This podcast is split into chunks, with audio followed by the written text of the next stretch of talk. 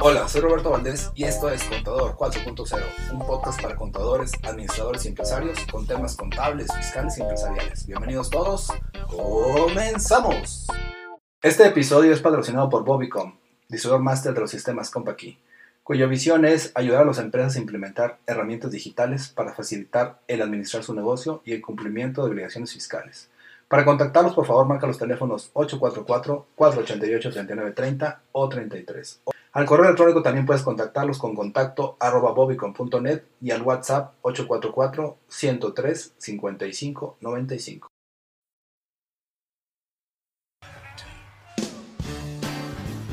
¿Cómo estás? Buenas tardes. Esto es Criterio Fiscal Digital, episodio número 3. El programa que tenemos para el día de hoy es restricción temporal del sello digital por omitir ingresos actualización de datos de contacto, hay una fecha límite, regla antiabuso a partir del 2021 y una promoción que tenemos de CP Audita de un evento que tuvimos el día martes, les voy a platicar un poquito de eso. Como ya saben, este programa se denomina Criterio Fiscal Digital debido a que lo tenemos en coordinación con el contador Jorge Ajax, quien comparte nuestra visión, que es ayudar a las empresas a implementar herramientas digitales para facilitar cómo administrar sus negocios y cómo cumplir con obligaciones fiscales. El contador es un experto y lógicamente lo hacemos en base a una columna que él tiene en el diario de Coahuila denominada Criterio Fiscal. Contador, buenas tardes, ¿cómo estás? Hola, muy buenas tardes, don Robert, muy buenas tardes a todas las personas que nos hacen el favor de estar escuchando y viendo. Este, pues sí, efectivamente, la, la idea es eh, darles una información pues, muy eh, muy actualizada de diferentes eh, temas eh, alrededor de la, de la, parte fiscal y pues precisamente la, la, idea es de que prácticamente la, esta información pues la generan todas las personas que nos hacen el favor de, de preguntarnos y de cuestionarnos. Creo que siempre lo hemos dicho, el programa lo, lo hacen todas las personas que, que nos, que nos siguen, porque pues ahí es donde surgen estos, estos temas, ¿no? Es correcto, contador.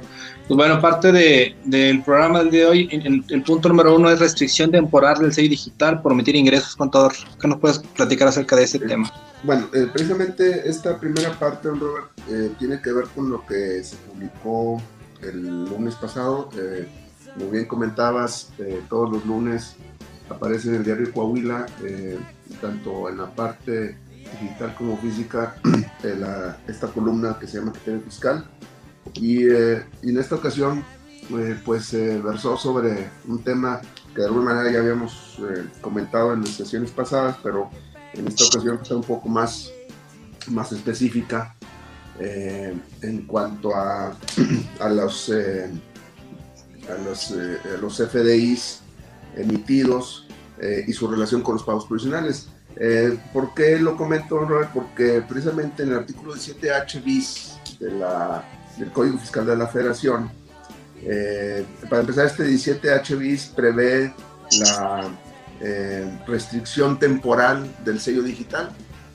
sabemos que el sello digital se utiliza precisamente para este, emitir facturas, pero es un elemento indispensable para emitir una factura y eh, en cuanto a la restricción, hay una fracción, eh, bueno, son varios los supuestos, pero específicamente me voy a, dirigir a la fracción séptima de este 17H bis, eh, que señala lo siguiente.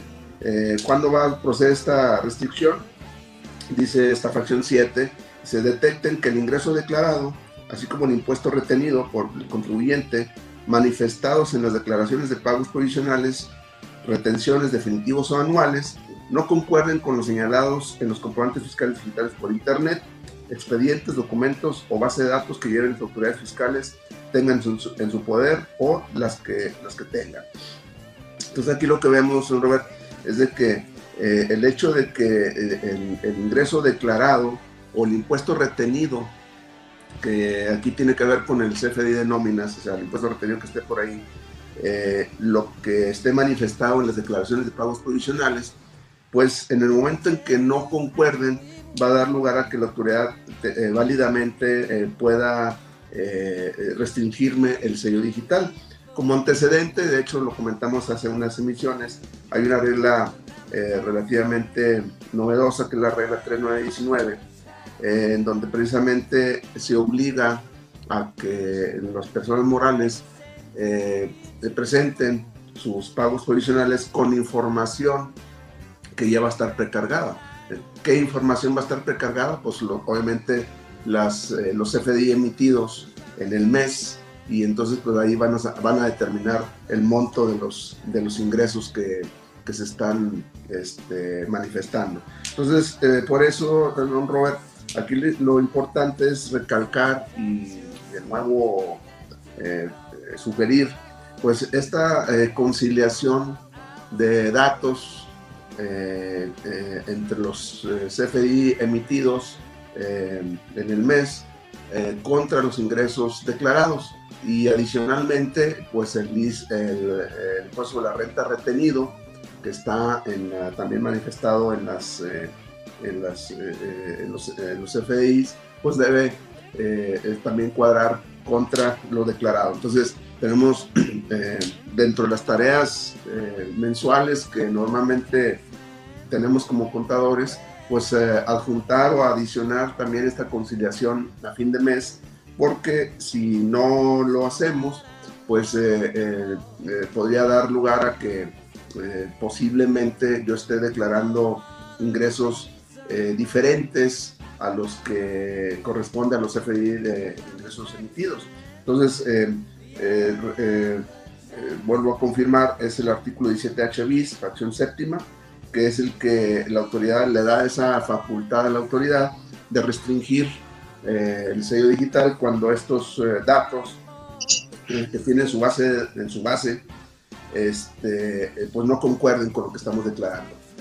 por ahí ya habías comentado de la necesidad de, utilizar herramientas, creo que ya este, lo, has eh, eh, mencionado y pues sería bueno yo creo que volver a, recalcar el, tema, don Correcto, contador. De hecho, si me permites aquí el comentario, bueno, tengo dos comentarios. El comentario uno va relacionado con, con el tema de, de, esto del, del, del sello digital, que no es una cancelación como tal, es una restricción temporal. Ya habíamos platicado hace tiempo que la autoridad tenía la capacidad de restringirnos el uso del sello hasta que se hicieran las aclaraciones pertinentes o las correcciones pertinentes. Aquí aplica algo semejante. Eh, obviamente ahora estamos hablando de un pago provisional donde la autoridad ya te está fiscalizando a través de XMLs, tanto emitidos como recibidos, y en base a eso te va a hacer la sugerencia del pago provisional, fue lo que platicamos exactamente la semana pasada. También la semana pasada platicamos que yo el martes iba a tener un evento, el martes ya se tuvo el evento, este evento se, es una, se presentó una solución que se llama solución CP Audita. Estoy aquí presentando en pantalla datos del evento. Aquí en el, link de la publicación, contador, puse ya eh, el link del video del evento. Por si gustan verlo, está al final del texto. Eh, básicamente en lo que consiste es una, es una solución que te permite mes con mes validar qué es lo que tiene el SAT, qué es lo que tienes tú, cuál es el IVA a cargo, cuál es el IVA a favor. Y contador, importante, conforme vas avanzando en el, paso del tiempo, por ejemplo, si yo hoy estoy en, agosto del 2021, por ejemplo, el sistema me permitiría saber si se cancelaron facturas de enero, febrero, marzo, abril, mayo, los meses previos que tal vez yo ya, bueno, es un hecho que yo ya haber presentado el pago provisional y que entonces si se cancelaron documentos o facturas, ya sea mías hacia mis clientes o a mis proveedores hacia mí, tal vez tendría que ser una complementaria para que los datos cuadraran con la autoridad, si acaso me quisiera fiscalizar nuevamente, ¿no? Entonces, esta herramienta se llama CP Audita y tiene esa capacidad de ayudarnos a hacer este, tipo de conciliaciones. Más adelante estamos trabajando en la herramienta contador para que me permita subir información o leer información de pagos provisionales y hacer comparativas eh, para que sea más fácil para el contador realmente administrar todo eso. Sí, y, este, recalcar también, ¿no, Robert, que lo mismo aplica para los FDI de nómina, es decir, no nos eh, enfocamos solamente a, los, a las facturas eh, los de la de ingreso, ¿verdad? Los CFDI de ingresos, sino también a los CFDI de nómina, porque también nos pueden este, hacer ese, ese cuadre de lo retenido contra lo que estamos declarando. Entonces, es, muy importante ese tema. Sí, de hecho, la herramienta tiene la capacidad de leer todos los FDIs contra. El sistema trabaja a través del metadata. Hay dos opciones para bajar XML de la página del SAT. La opción 1 es la difícil, que es bajar de 500 en 500. Creo que ya se subió la cantidad hasta 2000, pero es muy lenta. Y la opción 2 es solicitarle a través de la FIEL un archivo que se denomina metadata donde el sistema baja todos los XMLs históricos año con año y te permite ir comparándolos contra los vigentes, pero hablamos de todos.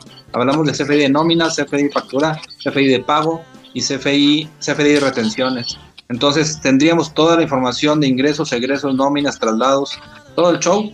Eh, y la intención es que todo ahí se concentre para que sea fácil, de, fácil análisis, ¿no? Muy bien. Entonces, este, bueno, ahí para que lo consideren, lo tomen en cuenta. Eh, eh, obviamente, a lo mejor ahorita en los primeros meses no, no, no va a estar eh, bueno, aplicándose esta, esta parte, pero a medida que seguramente vayamos avanzando en el año, se va a ir implementando eh, todo este mecanismo por parte del SAT y podemos estar preparados para eso. Es correcto, el chiste tener las herramientas y como platicamos, la visión de nosotros es eso, es que brindarles herramientas digitales para eso, para facilitar, reiniciar los negocios y obviamente cumplir con obligaciones fiscales, que es lo que estamos tratando de apoyar ahorita con ese tipo de programas. Bueno, Contor, si te parece, podemos pasar al punto 2, con tu consideración. Claro que sí. Bueno, en este caso es una, eh, eh, que lo pongan ahí en sus, sus pendientes de checar eh, los datos de contacto de su buzón tributario. resulta ser que por modificación del, del, Código Fiscal de Federación se hace necesario tener más de un elemento de contacto. Normalmente tenemos el correo electrónico o a veces tenemos el teléfono móvil o el celular pero eh, se requieren dos. Es decir, si solamente tenemos correo electrónico, tenemos que adicionar el, eh, teléfono celular. Si tenemos teléfono celular, pues había que agregar, agregar un correo.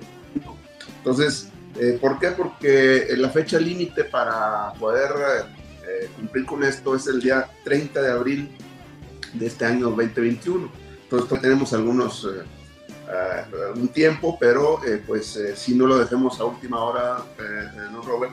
De tener que actualizar los datos de contacto que tenemos en el buzón tributario, porque pues lo que también puede suceder, bueno, aparte de que puede haber sanciones que puede llegar hasta 9.500 pesos, una sanción por no mantener actualizados los datos de contacto ante el SAT, también eh, puede ser motivo de que la autoridad me pueda restringir el sello. Es otro de los, otro de los eh, causales de que la autoridad me pueda restringir el sello digital por no tener actualizado mis datos de contacto eh, respecto al buzón tributario. Voy a repetir, la fecha límite es el 30 de abril de este 2021. Tenemos que precisamente verificar y actualizar los datos de contacto. Eh, hasta hace poco no le tomábamos mucha atención, teníamos eh, algún correo electrónico que ya ni siquiera usábamos o era una persona que ya no está en la empresa, etcétera, ¿no? Entonces sí es importante eh, considerar este, estos datos de, contacto, ¿no? aquí también el, el tema es de que las mismas reglas establecen algunas excepciones de estos eh, datos de contacto bajo ciertas circunstancias. ¿Cuáles son estas circunstancias? Bueno, contribuyentes sin obligaciones fiscales, contribuyentes sin actividades económicas o contribuyentes que estén suspendidos en el RFC. ellos estarían eh, exceptuados de, tener esta actualización. De ahí en fuera, los demás tendrán con fecha límite este 30 de abril. Este, eh, como quiera, eh, esto ya se había previsto desde el año pasado vía reglas misceláneas, pero pues eh, realmente lo que estamos viendo es una prórroga hasta el 30 de abril de este 2021 para poder revisar nuestros datos de contacto eh, que tenemos dados de alta en el buzón tributario, eso pena de sanciones y de restricción también del, del sello digital. Entonces, para que lo noten por ahí, don Robert, y este, 30 de abril de este 2021, fecha límite para eh, confirmar o verificar los datos de contacto ante el tributario. Sí, de hecho ahorita hasta se está usando ahí también el, el tema entre broma conta de que como hay problemas así con el tema del WhatsApp, de la política de privacidad, de que ya mejor notifícame por buzón tributario, ¿no? Sí, ya, ya va a ser el medio idóneo, ya prácticamente todo, inclusive porque se puede utilizar, hay una regla por ahí que se puede utilizar otras autoridades y otras, otros, eh, eh, otros particulares pueden hacer uso del buzón tributario, o sea, aunque sea eh, o sea, no, no tiene, no, está fuera de la realidad. Alejado. Eso se, se, puede, se puede dar, ¿no? Pero Por lo pronto lo que nos interesa, pues en la parte fiscal, cuidar mucho ese detalle, porque pues imagínense también eh, una restricción del sello digital, pues eh, nos puede dar lugar a muchos problemas. Simplemente para la operación de la empresa, los flujos de efectivo, y es lo que la autoridad quiere que a través de eso te acerques como, como empresa o como persona para que trates de solucionar el problema y pues obviamente casi siempre es pues, pagando el impuesto que dejaste de pagar tal vez y lo que es lo que busca la autoridad, ¿no? Entonces, ahorita la, la moneda de cambio para la autoridad es el sello digital. Es correcto. Entonces, este, pues hay que, digo, hay varias, este, varios eh, eh, supuestos, ahorita solamente estamos mencionando algunos, pero sí hay que tener cuidado con, con, estos, con estos temas, ¿no? Muy bien, pues muy bien, contador. En ese sentido, pues obviamente sí hay que, hay que cuidarlo y, y, pues trabajar en que no, en que no pase, que nos cancelen, que nos cancelen los sellos. El tema que sigue, contador, es la regla antiabuso a partir del 2021. Sí, en este caso, Robert, eh, esta regla antiabuso que, este, eh, que tuvo una modificación, de hecho se, eh, se, se, aprobó desde el año pasado, pero este año tuvo una, una modificación importante. En este caso se refiere al artículo 5A del Código Fiscal de la Federación que se adicionó en este, perdón, el año pasado, 2020, a partir de 2020 en donde eh, pues eh, es una eh, disposición que a nivel global la OCDE estableció como una, una de las acciones que tenían que seguir los, los países que, están, que estamos afiliados a esta organización. Y en este caso se trata de establecer que una, una, una operación que, eh, que pueda llevarse a cabo, pues eh, tenga un concepto eh, muy importante que es la razón de negocios.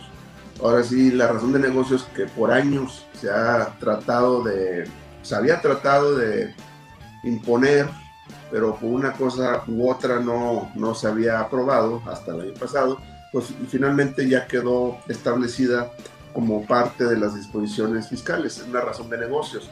Es decir, eh, el realizar una operación eh, pues puede traer eh, un beneficio, pero ese beneficio tiene que ser en ambas vías, un beneficio económico y un beneficio este, fiscal.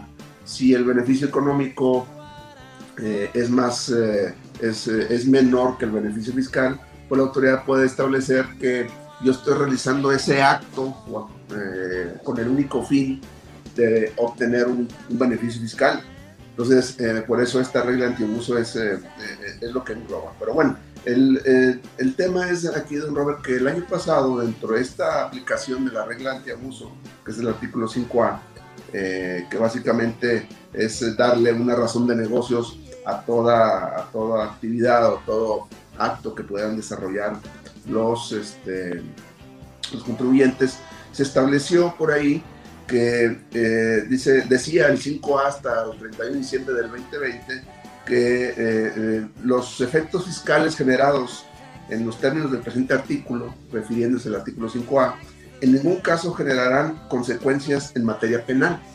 Entonces pudiera haber un tema económico, se me pueden rechazar una deducción probablemente, o el que no haya acumulado un ingreso, pero no, no tenía un alcance penal simplemente era un alcance administrativo. Bueno, eso es lo que decía hasta el 30 de diciembre. ¿Qué tenemos a partir de este 2021?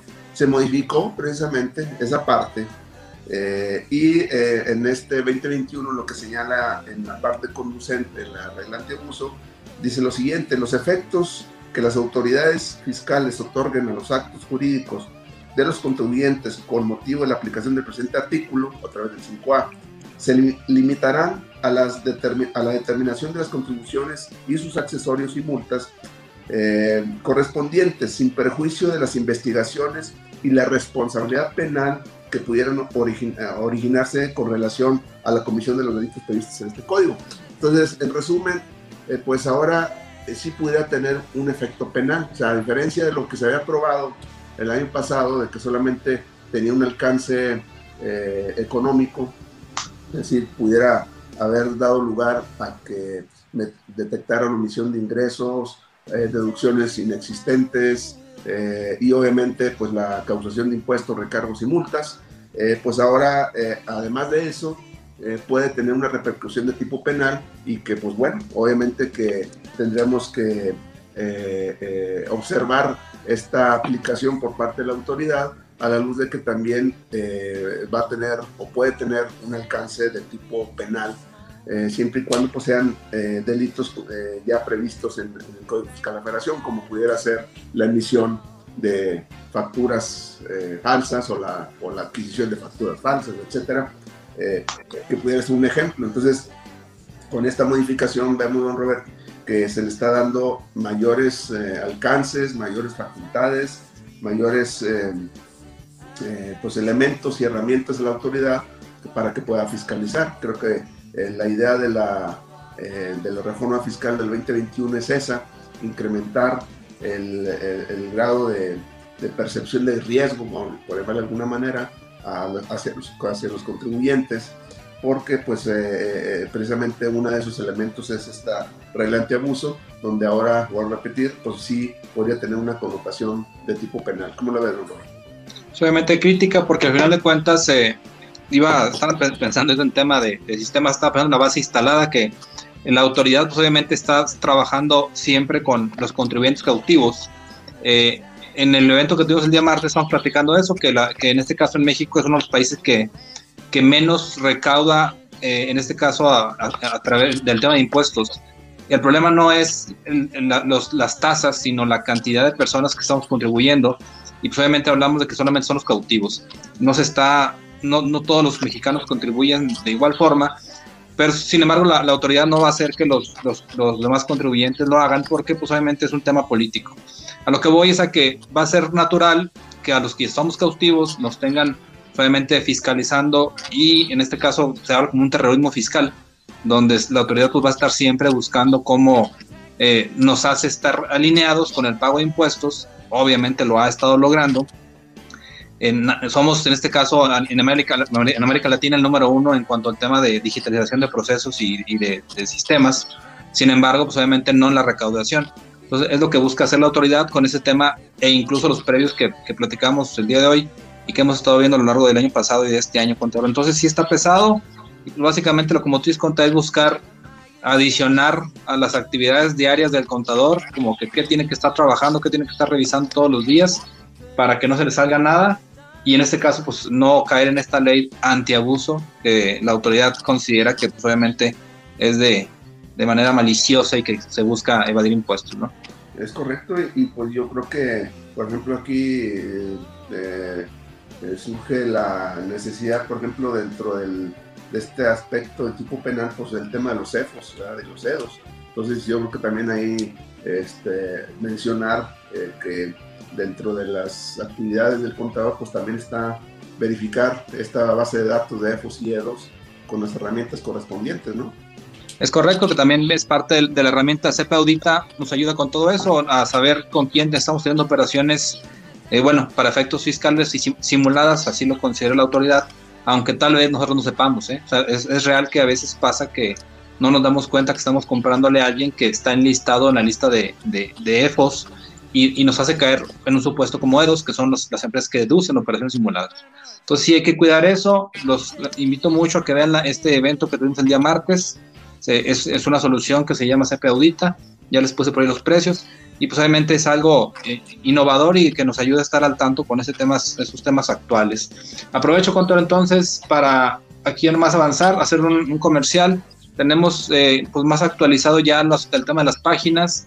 En, la página de Bobicom tenemos, en YouTube, tenemos todos los videos más actuales de todas las eh, sesiones que hemos tenido aquí en Criterio Fiscal Digital, Contador. Ya está subido el, el evento este del martes también que platicamos. También tenemos eh, los podcast contador de criterio fiscal digital en, Spotify y de contador 4.0.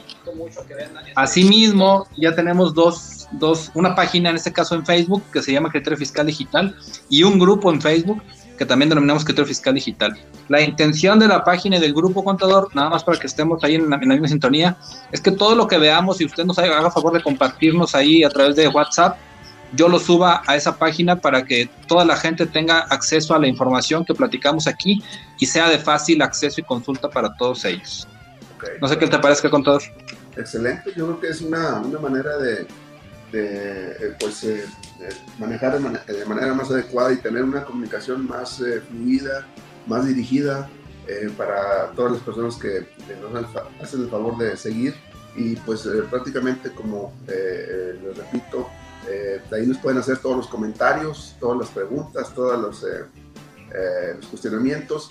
Obviamente de ahí tomamos la, la idea de hablar de esos temas que nos están preguntando. Prácticamente eh, todos esos temas que estamos aquí poniendo sobre la mesa, pues son, son preguntas de, las personas que nos están siguiendo.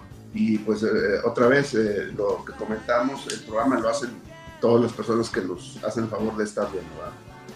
Correcto, doctor. Si gusta que estén en pantalla los datos, si puedes compartirnos tus datos para contacto, igual los que nos escuchan, en, en este caso el podcast, para que lo tengan ahí en la mano, por favor. Claro que sí, me pueden eh, buscar eh, por correo electrónico jayax.com.mx. Me pueden mandar algún mensaje por WhatsApp 844-419-2382. Me pueden eh, encontrar en el Facebook como Jorge Ajax, en el Twitter como arroba taxman-saltillo y pues también en Spotify ahí están estos podcasts que que subo eh, mediante el criterio fiscal digital. Es correcto, doctor. Igual nosotros en, en Bobicom, a mí me encuentran en Facebook como Jesús Roberto Valdés Padilla. Mi correo es roberto.valdés.bobicom.net y el teléfono o WhatsApp es 844-162-3159. El teléfono de la oficina, por si ocupan alguna cotización de esto de, de solución eh, CP Audita, es 844-488-3930 o 33 al final. obviamente estamos ahí para, para servirles y esperemos que, que estemos en contacto con todos ustedes para ayudarles a, a solucionar ese tema de, de las, de pues como la autofiscalización, ¿no? Contra ese tiempo, pues, tú y yo tenemos ya tiempo platicando de eso, ¿no? Desde el año pasado, o antepasado, no me acuerdo ya. Yo creo que ya dos años. Ya dos años, sí, sí, creo que fue en el 2019, porque en el 2020 hubo pocos... Eh, sesiones en vivo. Eh, y recuerdo que sí tuvimos varias sesiones eh, presenciales, entonces fue desde el 2019 que estuvimos así que machacando sobre el tema. Y ya lo veíamos venir, contar. Ya lo, ahora sí, como dice la canción, eh, ya lo veía venir, más o menos por ahí. Este, entonces creo que ya estamos inmersos en esa, en esa parte y yo creo que desde entonces ya estábamos preocupados o ahí la empresa que representa estaba preocupada por eh, surtir de, y proporcionar herramientas para el correcto cumplimiento de las obligaciones. ¿verdad?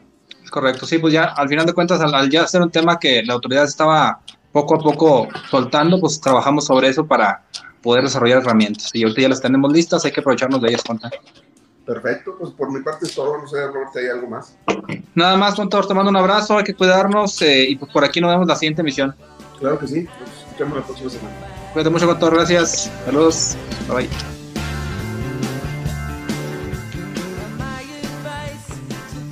Me gustaría invitarte a escribir una reseña sobre Contador 4.0. Esto es para que más personas puedan descubrir este podcast. También te pido me sigas en redes sociales como Jesús Roberto Valdés Padilla, en mi Instagram como Bobicom o Roberto Valdés. Y que pues, obviamente nos apoyes si nos des un, un me gusta. Gracias por escucharnos y nos vemos la próxima. Saludos.